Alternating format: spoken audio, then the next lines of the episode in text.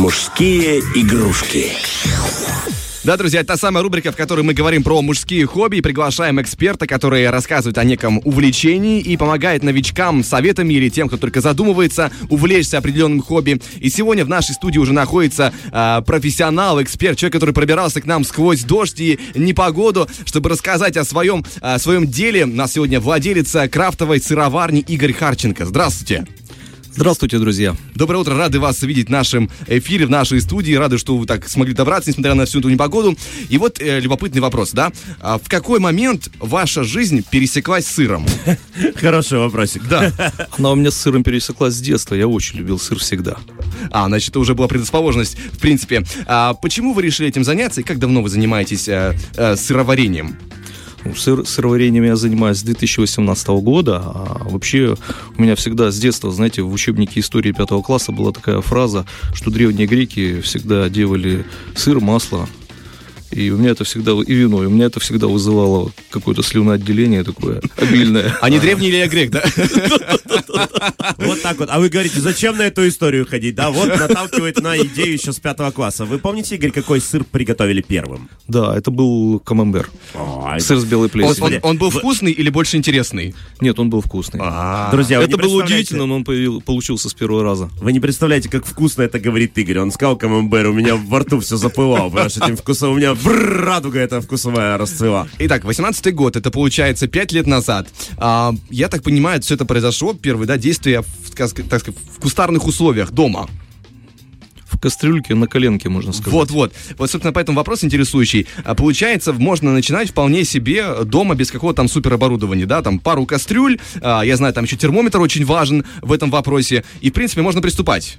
Совершенно верно. На самом деле сыр-то варился, ну, скажем так, им, он уже варится тысячи лет, и для этого не нужно какого-то супероборудования, на самом деле. Вы абсолютно правы, достаточно кастрюльки, огня. Но, понимаете, там раньше, Молока. допустим, в древности, да, были советы, определенная ст- строгая рецептура, а сейчас интернет, он пестрит разными советами, и интернет, он бывает как хорошим советчиком, так и не очень. И все-таки сыр, э, сыроварение дело очень тонкое, как мне кажется. И вот поэтому вопрос такой связанный, логичный. А нужно ли получать какое-то специальное образование на курсах? Ну, конечно, знание откуда-то надо получить, просто так вы не возьмете и не сможете сварить сыр. Ну, это, само собой, это логично. А если, допустим, по рецептам в интернете я нашел, мне там посоветовали, ему попробовать. Сварил, поучился, Да, утек. конечно, это может вызвать только улыбку. Вам может, вам может повести, может нет. В интернете очень много информации, и там нужно очень серьезно отделять зерна от плевел. А вы проходили какие-то определенные курсы? Э, Нет, я не проходил курсы. Вы Я именно самоучка. Вышли тернистым путем, да, как говорится? Совершенно верно. Методом проб и ошибок. А, Опять же, у нас рубрика о том, как э, научиться этому. Вот какой бы вы сыр посоветовали в первую очередь э, новичку сделать, да, вот чтобы он сейчас прям погуглил и смог найти рецепт? Ну, на самом деле, не стоит браться сразу за сыр с плесенью. Лучше... Ну да. Да, это не самый э, простой путь, просто я никогда простых путей не искал в жизни.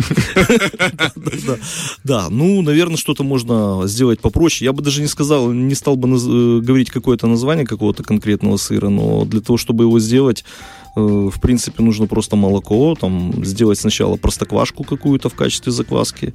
Ну и где-то нужно, конечно, достать э, тяг, фермент. Это можно всегда где-то найти на рынке у крестьян, которые торгуют брынзой. Вот, и, в принципе, можно попробовать сделать первый сыр. Это, этого достаточно. Ну, форма какая-то нужна, конечно, еще. То есть, на Форм- самом деле, не, не так много всего нужно. Время, терпение, забота, как говорится. Но возвращаемся, собственно, к сыру. А, как говорится, театр начинается с вешалки, а сыр с молока. Безусловно. К- как выбрать хорошее молоко? Вопрос такой даже, можно ли найти подходящий вариант в магазине? Нет, в магазине вы хорошего молока не купите. Э, Молоко нужно покупать на рынке. Ну, даже лучше не на рынке, а найти людей, у которых есть коровы, и просто приехать и купить свежее молоко. Да, то есть знакомая бабушка в селе, которая, скажем так, держит верно. э, хозяйство, и это будет э, прекрасный вариант. А я так понимаю, что поначалу, пока разберешься с первым сыром, придется молока попортить немало. Как повезет, мне повезло, я сделал с первого раза. Это интересно, просто некоторые люди сейчас такие, так, я знаю, что, допустим, я вот, допустим, я на своем примере говорю, у меня руки по жизни не золотые, я понимаю, что если я возьмусь, то молока пропадет хорошо, хорошее количество. А в таком случае, если сыр не получился, я так понимаю, сыр легко испортить довольно-таки, э, там сложная рецептура, Не согласен, скорее сыр сложно испортить. Ага, то есть э, в целом надо быть просто уверенным, э, верить, да, идти по какой-то рецептуре, да. Да, да, ну, разумеется, нужна какая-то предварительная рецептура, хотя бы от чего-то отталкиваться, нужно, разумеется, изучить эту тему хотя бы немножко. А у вас может не получиться тот сыр, который вы хотели, но у вас может получиться другой сыр. Причем он может получиться даже лучше того, что вы хотели изначально. Магия- У меня так было не раз. Магия сыроварения, да, Игорь? Это, нет, это очень здорово, Да, правда, когда друзья. ты сделал какой-то сыр, он, он получился не тот, а потом, Ну, тоже а прикольно. потом, когда ты его попробовал, он вышел лучше, ты начинаешь думать, а как же ты его сделал? Теперь хочется повторить, да, какие же были нюансы? Такое было не раз. То есть сыр в целом-то терпеливый к новичкам, да? Это... Но, а Я бы сказал, да. а какие ошибки он не прощает в первую очередь? Вот что нельзя, вот точно, прям строго-настрого запрещено? В чем нельзя ошибаться? Э, чистота.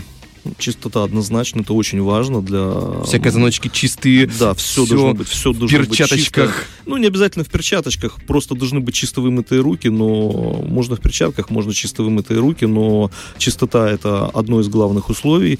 Ну и нельзя, если ты занимаешься сыром, нельзя с этим э, тянуть резину. То есть ты уже взялся и нужно этим заниматься, потому что молоко, оно скажем так, это живой продукт, там Ну идут да, какие-то да, да. процессы, и там нельзя это взять, отложить на время, и потом опять заняться, продолжить. Ой, То есть- забыл. да-да-да, нет, ты уже если взялся, все, нужно довести дело до конца. Ну, это здорово, такая своего рода медитация. Начал, закончил, уже никуда не... Медитация однозначно. Да, никуда не Да, убежишь, сам не процесс, он как медитация. Сам процесс, он, знаете, он напоминает, вот я в детстве очень любил читать э, «Волшебника изумрудного города», и там все эти продолжения, там были злые колдуни, которые там стояли у котла, там что-то помешивали, у них там висели мышки с хвостиками, сухие крокодилы. Ну вот это что-то наподобие, в общем-то, процесс тоже, ты стоишь там, помешиваешь эту массу, в общем-то, ну вот какое-то такое мед- медитативное состояние. Зельеварение такое. Да, да, да, да, да, Почувствуй себя сырным Гарри Поттером, Да, если что. Очень успокаивает, раз мы уже заговорили про молоко, и пускай даже сыр терпеливый, но, допустим, мы испортили, у нас получается определенная масса, можно ли спасти продукт, который не получился? Да, безусловно, конечно, можно сделать из него что-нибудь. э,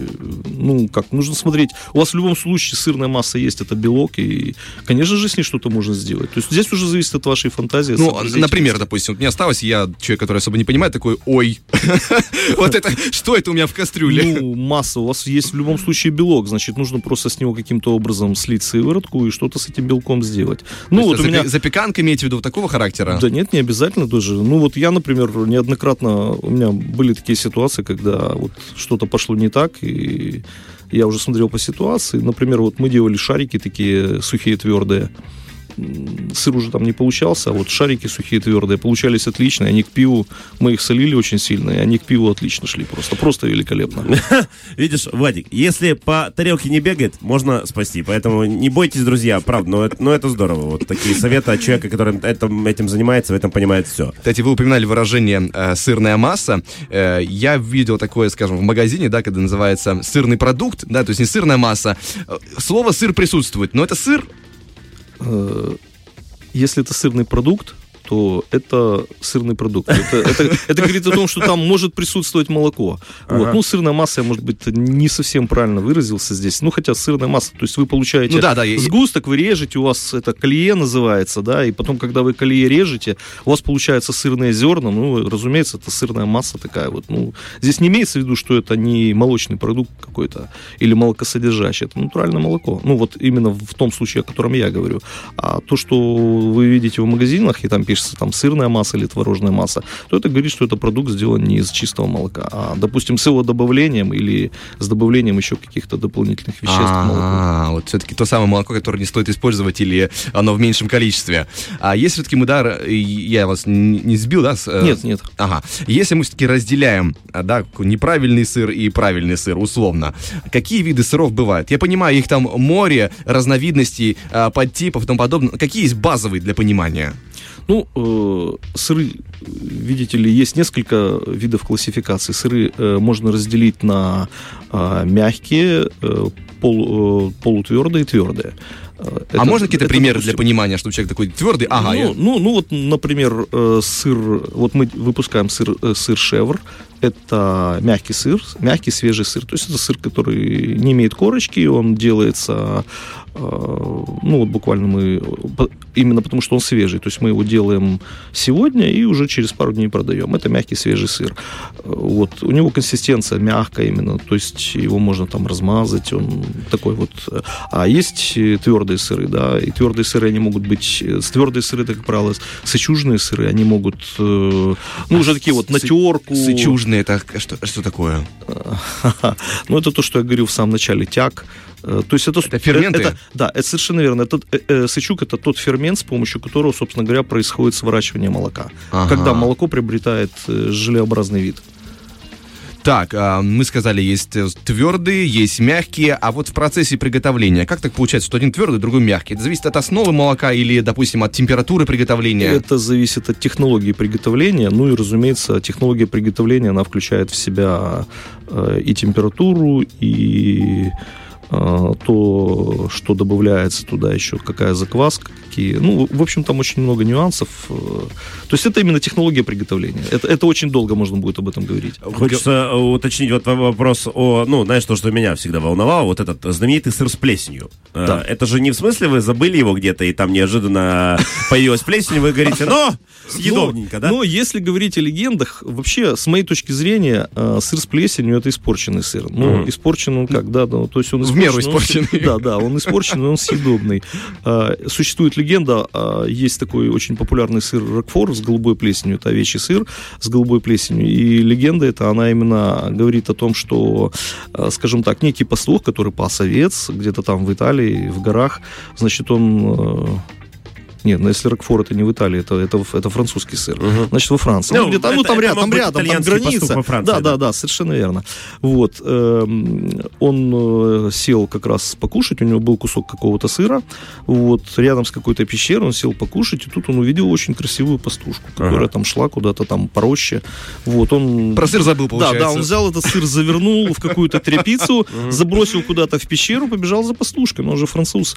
Вот, да, и не знаю, что у них там дальше было, было что-то или нет, там неважно, познакомился он с ней. Э, но суть дела в чем? Через месяц примерно он оказался опять возле этой пещеры. Угу. Ему очень хотелось есть, тут он вдруг вспомнил, я же там сыр когда-то бросил. Но он пошел, нашел этот сыр, развернул, он покрылся какой-то Стран, странной голубой, да, какой-то пленкой, голубой, да, да mm-hmm. субстанцией. В общем, ну, как сказать, он понимал, вероятно, что этот сыр испортился, но кушать, видно, очень сильно хотелось, и других вариантов не было. Я думаю, что он просто решил попробовать. На страх Его, Ну да, ну, ну кушать очень хочется, он взял. В целом он, терять уже да, нечего. Да, да, да, да. Ну, он думает, ну, если я чуть-чуть попробую, ничего ж не случится. Он попробовал, он оказался очень вкусным. Ага. Да, и тут, наверное, вот была та ситуация, о которой я говорил, да, когда ты сделал и думаешь, теперь, как же я это сделал? Вот, то есть сыр просто полежал в пещере. Этой пещере развивались определенные, ну, как грибок какой-то был. Это, ну, грибок, если голубая плесень, это пенициллином Рокфорте. Вот, видно, там она была сильно поражена. Это, ну, да, легенда пещера. легендой, а как в реальности? Мы тоже должны ждать, допустим, вот я сыр приготовил, я хочу, чтобы появилась плесень. Я такой, абракадабра, в холодильник ну, на полтора месяца и забыл. Нет, не так, конечно. Сейчас так не делается. То есть добавляется, ну, скажем так, плесень бывает культурная, а бывает дикая. Mm-hmm. Она может быть одна и та же, но, в принципе, там может немножко различаться по штаммам, но, в общем-то, в общем-то, почти одно и то же. И сейчас, конечно же, в сыр специально добавляется определенная культура для того, чтобы и создаются условия для того, чтобы она правильно развивалась. Ну, чтобы как раз не вредило здоровью. Я так понимаю, что если у тебя сейчас в холодильнике на сыре ты нашел плесень, то лучше его не есть. Скорее всего, да. Ну, ну, с дикой плесенью, конечно, сильно не играть. Но если это голубая или белая плесень, на самом деле страшного ничего нет. Даже если она дикая, это можно просто ножиком соскоблить, смыть э, тряпочкой с соленой водой с поверхности, и все это можно будет кушать. Вот вы говорите... но, но если мы говорим о белой или голубой плесени. Это, ну, это очень да, важно. Которая, деле, да? да, это пищевая плесень, угу. которая, в общем-то, она всегда... Если хлебушек лежит где-то в хлебнице, на нем голубая плесень часто появляется. Вот э, страшного в этом, в принципе, особо ничего нет. А, мы говорим про разновидности, я так понимаю, на сыре тоже отражается. Там появляется го- э, голубая либо белая плесень. Да. Это основ- все основные виды, да, или есть еще? Нет, ну плесени на самом деле очень много, э, но просто, скажем так, съедобные это белая и голубая. А на ваш э, вкус какая лучше? Мне, в принципе, нравятся сыры, сыры с плесенью, но мне больше нравится с голубой плесенью. Лично, лично мне. Я просто, знаете, так интересно, э, мысль такая, как так получилось, вот, допустим, как с кофе, да, люди решили, что это стоит, во-первых, обжаривать, потом отваривать, и то же самое здесь. В какой момент они такие, хлоп, и это хорошая идея, попробуй я Ну, сыр с плесенью. ви- ви- видишь, э, э, по истории Игоря, да, он рассказывал. Это, это, это момент э, э. Любопытства, да. Любопытства, да. Тот, кто выжил, рассказал остальным, что это вкусно, знаешь. Ну, наверное, да. Да, я думаю, то- только так-то и происходит в истории Но человечества. если сыр-то уже с плесенью, правильно я понимаю, что, в принципе, его можно хранить и подольше, потому что, ну, что с ним станет? Он уже с плесенью. Ну, в, при, в принципе, да. Нет, ну, конечно, должны быть определенные условия хранения. Э, на, сам, на самом деле он просто может заветриваться, и если на нем еще какая-нибудь там розовая или желтая не появилась, то, в принципе, ради бога, он может лежать, пока, вот, пока вы его не съедите. А вообще долго сыры хранятся?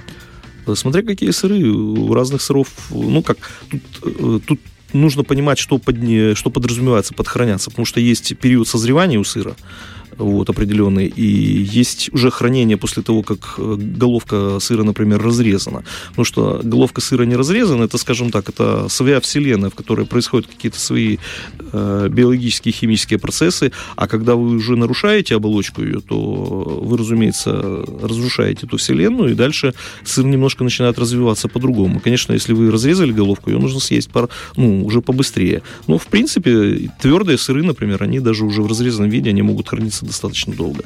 Ну, в надлежащих условиях, конечно. А вообще в целом долго все это? Вот Пока, допустим, сыр приготовится, пока он будет настаиваться, сколько в среднем занимает приготовление? Я понимаю, что там в зависимости от сыра это очень разное, но вот есть какое-то определенное число? Э, Здесь нужно понимать, э, что, п- ну, как э, этапы, этапы разные. Нужно Да, да, понимать, о чем мы сейчас вот конкретно, более конкретно говорим. Потому что есть, допустим, этап... э, Варки? Ну, как, да, вот варки именно, Да, варки, да. и формирование головки. То есть, в принципе, наверное, можно все разделить, э, процесс весь можно разделить на три этапа. То есть, это именно непосредственно варка и формирование головки сыра. А Затем третий, второй этап – это посолка его. И четвертый этап – это созревание. А есть какие-то... Ой, вернее, третий, третий этап, да, четвертого нет.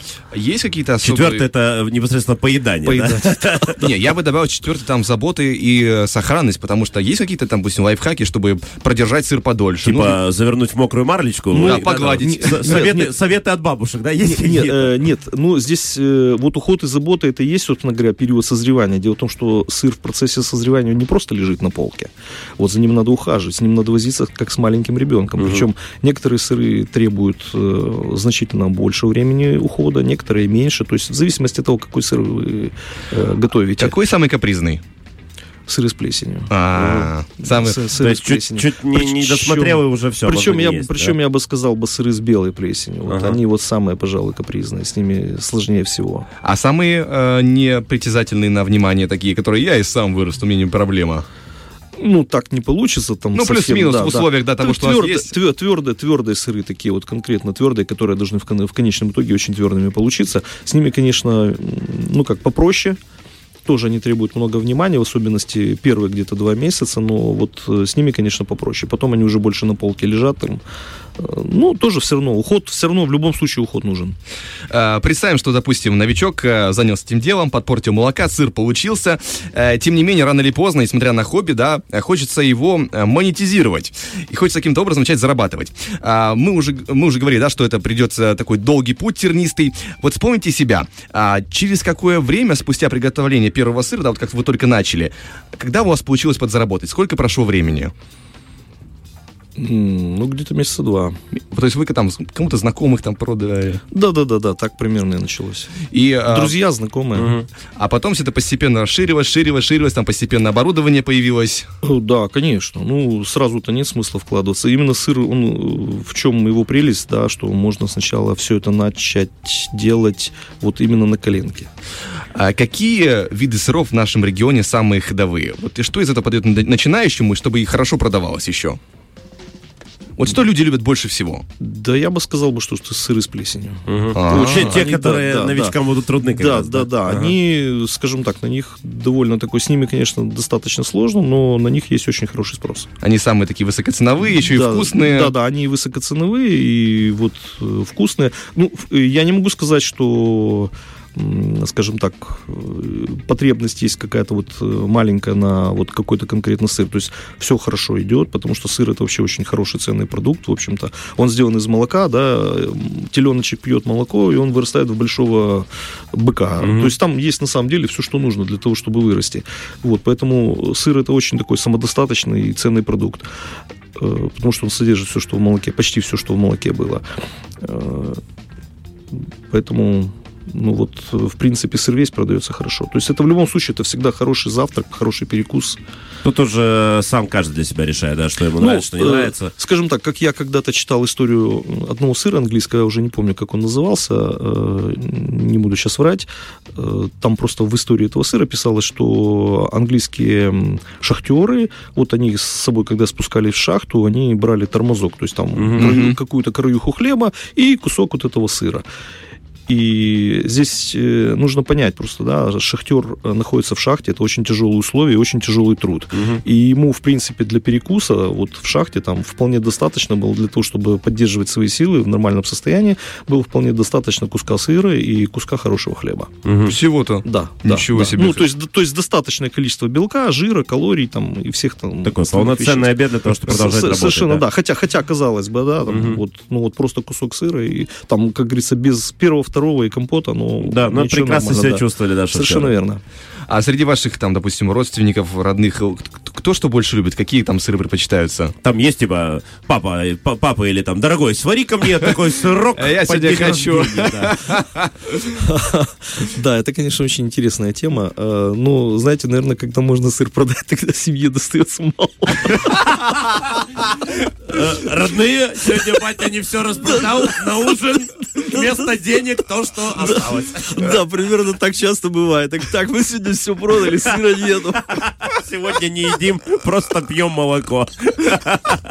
Но это будни э, сыроваров, друзья. Вот. Да, то есть на этой замечательной ноте мы предлагаем э, сказать спасибо нашему гостю за такую интересную содержательную беседу. Ну а всем новичкам говорите, если вы хотите, э, если вас заинтересовало сыроварение, то дерзайте. В принципе, на руках все, все у вас есть. Интернет штука такая очень полезная, и поэтому э, все уже в ваших руках. Мы же э, говорим, что в нашем эфире находился э, все это время и э, с нами общался владелец, владелец крафтовой сыроварни Игорь Харченко. Еще раз спасибо вам за беседу. Спасибо огромное, Игорь. Мы вам желаем э, хорошего, прекрасного времяпрепровождения в течение недели и, конечно, больше, как можно больше продать сыра, и чтобы он был наиболее вкусным чтобы э, получать, знаешь, как надо желать, чтобы семье ничего не досталось. Вот так. То есть пусть, пусть они ждут и тоже становятся в очередь. Фреш на первом.